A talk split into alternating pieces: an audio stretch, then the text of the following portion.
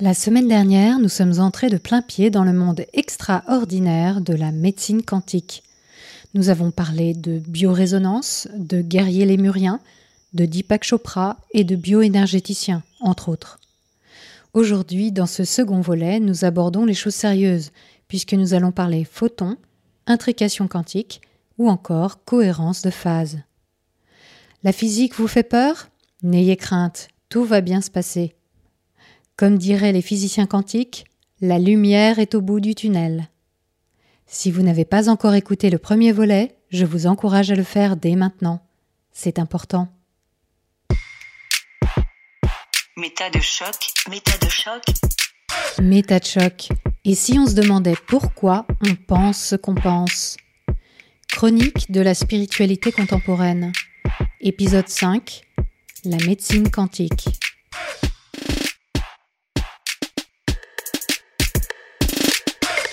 Comme pour la plupart des affirmations à teneur scientifique véhiculées dans le milieu ésotérique, il est bien difficile de trouver des sources expliquant le fonctionnement des équipements et applications informatiques de la médecine quantique. Il est vrai qu'en tant que cliente ou client, on arrive souvent auprès d'un praticien par le biais d'une connaissance qui nous en a dit le plus grand bien, ou alors tout simplement pour essayer et voir ce que ça donne.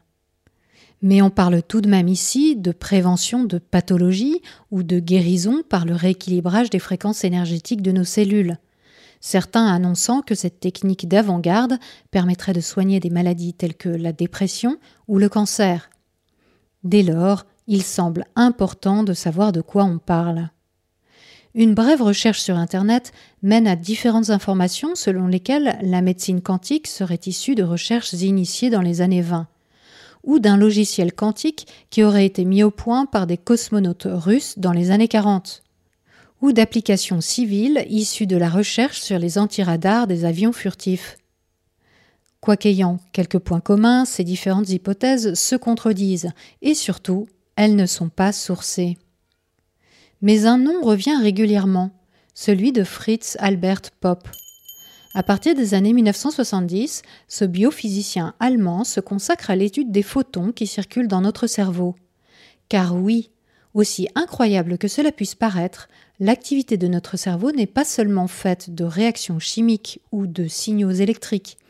Notre boîte crânienne est aussi fréquentée par des particules de lumière de très faible intensité d'origine biologique. Pop les appelle biophotons et déclare qu'ils s'inscriraient dans un système d'information cellulaire. Autrement dit, selon lui, les cellules cérébrales communiqueraient entre elles par des flashs de lumière qui seraient à l'origine même des mécanismes biochimiques. Il affirme que les biophotons ont un haut niveau de cohérence, sans expliquer pourquoi, et que la faible conductibilité des signaux lumineux les rendrait d'autant plus efficaces pour transporter de l'information là encore sans donner plus d'explications à ce sujet. Il annonce également que les cellules cancéreuses pourraient être reconnues au fait que cette communication y serait perturbée. Derrière le travail de Pop se trouve une vision du monde vitaliste qui refuse de réduire le vivant à des phénomènes chimiques et physiques. Le système d'information qu'il décrit serait la force vitale qui donnerait vie à la matière. Voilà qui ne pouvait que réjouir le milieu New Age, qui relaie largement ses idées et les intègre à sa palette d'arguments. Le problème, c'est que ces hypothèses sont de l'ordre de l'opinion personnelle et ne reposent sur aucune observation et conclusion rigoureuse. Elles déclenchent donc la critique de la communauté scientifique. Au terme de différents conflits, Pop quitte en 1980 l'université où il travaillait en tant que professeur. Sûr de son fait, il exerce ensuite exclusivement dans son laboratoire privé, où il cherche, entre autres choses, des applications commerciales au rayonnement lumineux de la matière biologique. Il ne manquera pas de se glorifier de distinctions et mentions honorifiques qu'il aura lui-même achetées à des sociétés privées telles que l'Académie russe des sciences naturelles, dont le nom rappelle faussement l'Académie des sciences russes.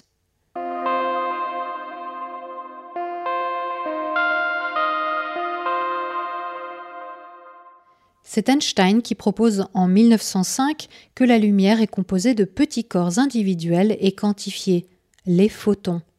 Ces photons sont émis par les corps chauds comme le soleil, un feu de bois, un filament d'ampoule à incandescence, ou par luminescence, utilisée dans les LED et les néons. Mais certains organismes vivants, comme les méduses, les lucioles ou les vers luisants, peuvent aussi émettre des photons par réaction biochimique. Les photons qui nous intéressent sont encore d'une autre sorte. Ils renvoient un phénomène connu sous le nom de rayonnement cellulaire ultra faible.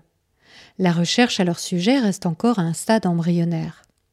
Ce que l'on sait, c'est qu'il serait le produit d'une réaction biochimique des cellules vivantes et émis en très faible quantité, ce qui les rend difficiles à observer.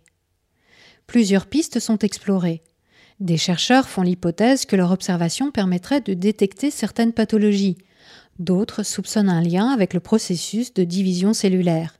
Mais tout cela reste très flou pour l'instant.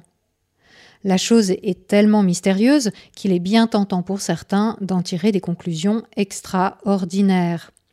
Fritz Albert Popp, le premier, explique sa théorie dans une interview vidéo traduite en six langues. Qu'elle ne soit ni prouvée ni corroborée par ses pairs ne semble en aucun cas poser question à ses interlocuteurs. Ses propos sont bien entendu repris et chacun y va de son interprétation.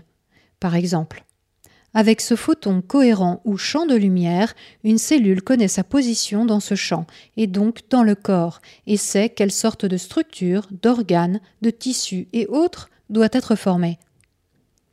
Dans un article de blog intitulé Nous sommes des êtres de lumière, on peut lire que les photons ultra faibles formeraient l'aura des organismes vivants et même de l'eau. Ils seraient stockés dans l'ADN tout en permettant une communication instantanée entre tous les organes du corps humain. Ailleurs, un article intitulé La lumière est vivante et communique avec toutes les cellules nous dit Les photons communiquent instantanément avec toutes les cellules de notre corps à la vitesse de la lumière en suivant une vague d'énergie synchronisée qui crée une harmonie parfaite. Tout organisme vivant est un processeur d'intelligence. Et d'ajouter La physique quantique soutient maintenant scientifiquement ce que les anciens peuples ont toujours dit à propos de l'indivisibilité de la nature, que nos corps matériels, que nos expériences mentales, émotionnelles et spirituelles, notre planète et notre univers forment un hologramme d'énergie continue. Et un autre de conclure cela met bien en avant que le simple fait de penser constitue déjà un moyen de communication et peut être à l'origine de phénomènes étranges comme la télépathie et moins étranges comme la synchronisation. Dans plusieurs de ces articles, le lien est fait avec l'énergie qui serait présente dans l'eau, thème récurrent dans le milieu de la spiritualité et du bien-être. Il n'est pas rare de voir un encart publicitaire ou un paragraphe vantant les mérites d'une marque d'eau photonique. D'autres en profitent pour promouvoir leur activité tarifée, tel Arcturus, nom d'âme de Michel Saint-Jean, massothérapeute et gardien du portail arcturien. Il propose des analyses et réactivations cellulaires, soins atlantes et autres activations galactiques. Il ajoute à tout ça une pointe de théorie du complot. Je cite Les photons eux-mêmes peuvent transporter des modèles de maladies et de mort entre les cellules. Le système de contrôle maître peut aisément être pénétré par des techniques scalaires qui induisent maladie et désordre à volonté. Point de suspension.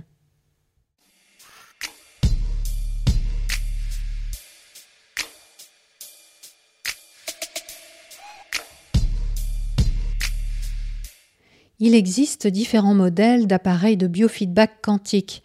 Parmi les marques les plus connues, on trouve le Physioscan français, le Spooky 2 venu de Chine, le système LIFE imaginé par un homéopathe américain, la caméra BioWell du physicien et inventeur russe Konstantin Korotkov, ou encore le système Mora, créé lui aussi par un homéopathe.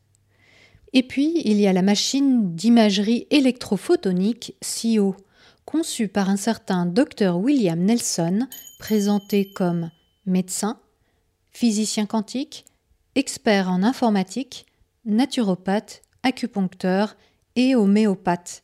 Il aurait même contribué au système de navigation du projet spatial Apollo 13. Ces 20 dernières années, le design de ces machines a bien évolué. Si certaines ressemblent à du matériel datant de la guerre froide, d'autres ont tout de la console de jeu high-tech. Ce matériel relativement coûteux est utilisé par des médecins, mais aussi par des praticiens en médecine alternative. La plupart du temps, le patient est connecté par des bandes équipées de capteurs récepteurs attachés aux chevilles, aux poignets, autour de la tête ou au bout de ses dix doigts. La machine est ensuite reliée à un ordinateur. Le thérapeute entre un certain nombre de données comme l'âge du patient, ses habitudes d'hygiène de vie, ses maladies et opérations passées, son niveau de stress, etc. Puis, pendant quelques minutes, la personne doit rester immobile et détendue pendant que la machine envoie des milliers de fréquences à l'organisme auxquelles les cellules sont censées répondre. Sur l'écran s'affiche tout un tas de graphiques et de données, jusqu'à 7000 paramètres qui vont permettre aux praticiens de faire un bilan général. L'énergie, la pression sanguine, l'hydratation, l'oxygénation, le pH, la vitalité, les échanges cellulaires, la capacité de régénération de l'organisme, etc., etc. Pour le patient, avoir une représentation visuelle de son trouble peut être très satisfaisant. Pendant près d'une heure, la machine va ensuite renvoyer au corps, je cite, des dizaines de milliers d'informations d'impulsions fréquentielles par seconde sur l'ensemble du système corporel. Ces émissions électromagnétiques entreraient alors en résonance avec les processus biophysiques d'information énergétique de l'organisme, donnant en quelque sorte au corps les bonnes réponses là où l'information cellulaire serait défaillante. Pendant tout ce processus, le patient ne sent rien. Même si certains praticiens ne parlent que de prévention de maladies à venir, c'est-à-dire de soigner le mal avant même que les symptômes n'apparaissent, d'autres affirment éliminer une partie des toxiques présents dans l'organisme, ou même guérir sans distinction les maladies cardiovasculaires, les problèmes de digestion, la maladie de Lyme, les paralysies cérébrales, les calculs rénaux, l'asthme, les allergies, l'autisme, la schizophrénie et les maladies auto-immunes comme le cancer, jusqu'à même éveiller, comme évoqué dans le premier volet de cette émission, des pouvoirs d'auto-guérison. En fin de séance, le logiciel peut proposer quelques remèdes homéopathiques pour aller plus loin dans l'optimisation corporelle, mentale et énergétique.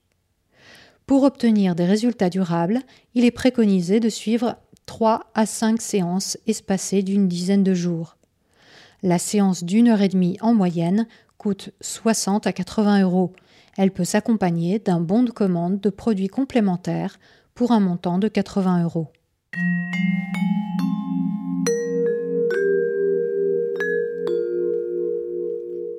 Plusieurs problèmes se posent au sujet de ces machines.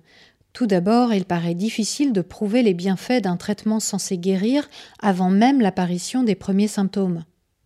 Ensuite, on observe que les diagnostics obtenus diffèrent en fonction du paramétrage de la machine, mais aussi, et ça pose vraiment question, en fonction du matériel utilisé. Et puis, avec le temps, une interrogation de taille est apparue. Pourquoi les appareils de médecine quantique continuent-ils de mesurer des résultats quand le patient s'en est éloigné?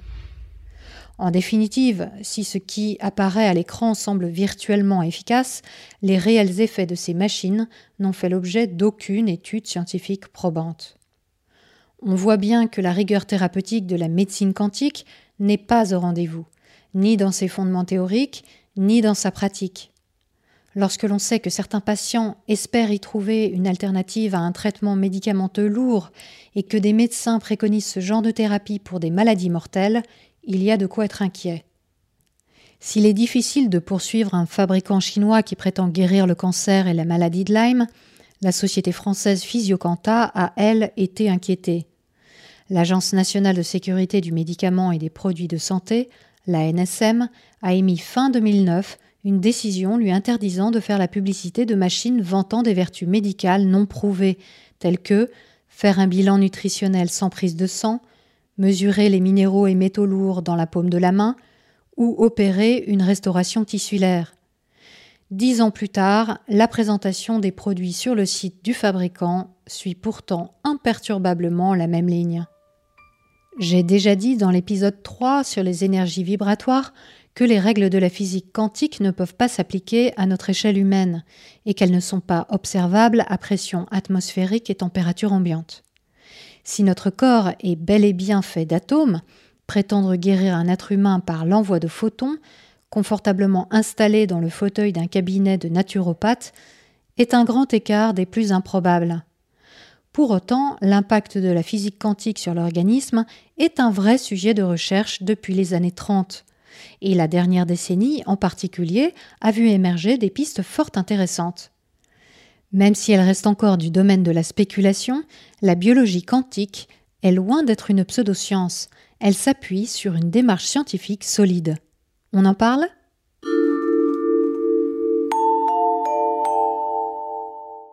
Vous avez peut-être entendu parler des recherches en cours pour créer des ordinateurs quantiques. En lieu et place du système binaire actuel fait de 0 et de 1, il permettrait d'augmenter la puissance de calcul de manière vertigineuse. Mais les chercheurs du domaine sont confrontés aux éternelles et non moins vertigineuses contraintes de l'état quantique, ce qui ne permet d'envisager une conception industrialisable de tels ordinateurs que d'ici plusieurs décennies, pour les estimations les plus optimistes.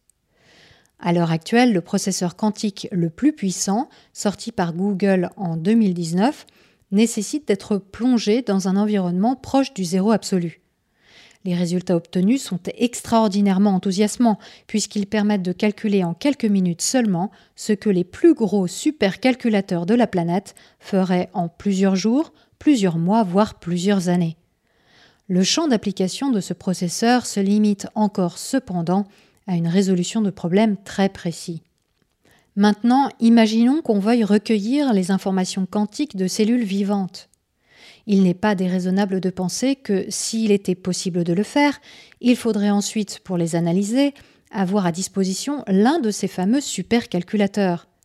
Quant à la question de savoir si l'on peut, en bout de ligne, traiter les cellules malades de notre corps, on atteint là un niveau de spéculation de l'ordre du cosmique.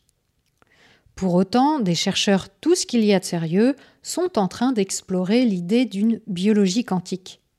Ils cherchent notamment à savoir si des nano-amas de phosphate de calcium qui se trouvent dans les noyaux de phosphore des molécules de nos neurones pourraient être naturellement propices au phénomène quantique de cohérence de phase, et ce, malgré l'exposition à la température normale du cerveau. Bref, je vous passe les détails. Ceux qui ont suivi peuvent toujours aller consulter les ressources que je mets à votre disposition sur la page de l'émission du site MetaChoc. Que cette hypothèse sur le phosphate de calcium dans nos neurones aboutisse ou pas, on peut déjà observer des phénomènes quantiques chez les êtres vivants. Voici quelques exemples.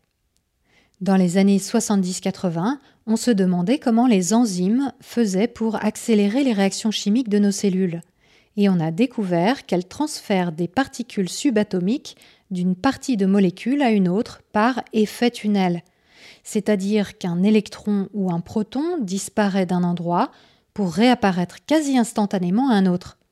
Pour simplifier, on pourrait dire que les enzymes maîtrisent la téléportation. Ce qui amène à une autre question. Est-ce que l'effet tunnel joue un rôle dans les mutations de l'ADN en lien avec certaines enzymes? Des recherches sont en cours à ce sujet. La photosynthèse est un autre exemple typique de biologie quantique. De plus en plus de publications scientifiques émettent l'hypothèse que les bactéries de plantes qui génèrent la photosynthèse seraient en cohérence de phase, ce qui leur permettrait d'acheminer les photons en minimisant les déperditions d'énergie. Et voici un troisième exemple dont vous avez peut-être entendu parler. Chaque automne, les rouges-gorges migrent de la Scandinavie vers la Méditerranée. Comme d'autres oiseaux, animaux marins ou insectes, ils s'orientent grâce au champ magnétique de la Terre. Celui-ci a beau être 100 fois plus faible que celui d'un aimant de réfrigérateur, il affecte la chimie des êtres vivants. Mais comment est-ce possible? Eh bien, la principale théorie en cours actuellement pour expliquer ça, c'est qu'ils utiliseraient l'intrication quantique, c'est-à-dire un phénomène qui fait que deux particules distinctes l'une de l'autre restent en contact. Dans la rétine du rouge-gorge, il y a une protéine sensible à la lumière, et dans cette protéine, une paire d'électrons communiquerait entre eux en fonction du champ magnétique terrestre. Si cette hypothèse est la bonne, ça voudrait dire que c'est un phénomène d'intrication quantique dans l'œil du rouge-gorge qui lui permettrait de s'orienter. On voit bien ici que l'état de la recherche n'a strictement rien à voir avec un mysticisme quantique qui cherche à établir des liens entre pensée, conscience, matière et univers à l'aide d'un jargon scientifique qui détourne le sens de notions empruntées à la physique. On peut tout à fait comprendre l'attrait pour des thérapies rapides et indolores que la dite médecine quantique promet, mais on ne peut que se rendre à l'évidence. Elles sont bien loin du quantique et souvent très proche de la charlatanerie. En tout état de cause, ces pratiques relèvent du champ de la croyance et non de la science. Et tous les témoignages du monde, inventés ou réels, mis en avant sur les sites de fabricants, les blogs ou dans les médias n'y changeront rien. Puisque ces annonces mirobolantes sont présentées comme issues des découvertes scientifiques, elles se doivent d'être assorties de preuves, de démonstrations, de publications, et ce n'est pas le cas. La médecine quantique est un magnifique exemple de production de certitudes pseudo-scientifiques par récupération, déformation et exagération d'hypothèses émises par la science en train de se faire. Que l'on ait une vie spirituelle ou pas, que l'on croit à l'âme ou au transcendant, il est important de bien comprendre que toutes ces affirmations n'ont rien à voir avec de la science. Elles sont soit de simples opinions personnelles, soit des allégations pseudo-scientifiques tout simplement parce qu'elles n'ont rien à voir avec ce que les physiciens appellent la physique quantique.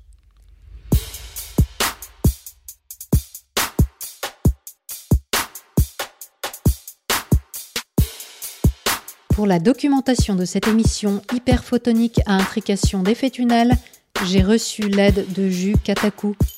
Oui, celui-là même qui s'occupe du mixage de ce podcast à écouter avec les oreilles. Merci à lui. Si cette série vous plaît, je vous encourage chaleureusement à faire usage des outils algorithmiques magiques que sont les pouces, les cœurs et les étoiles. J'envoie tous mes remerciements à celles et ceux qui ont fait un don pour soutenir cette entreprise ambitieuse d'éducation à la pensée critique appliquée à soi.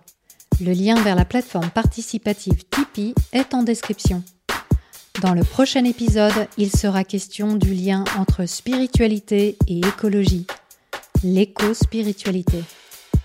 D'ici là, prenez le temps d'observer la manière dont vous pensez et de la questionner.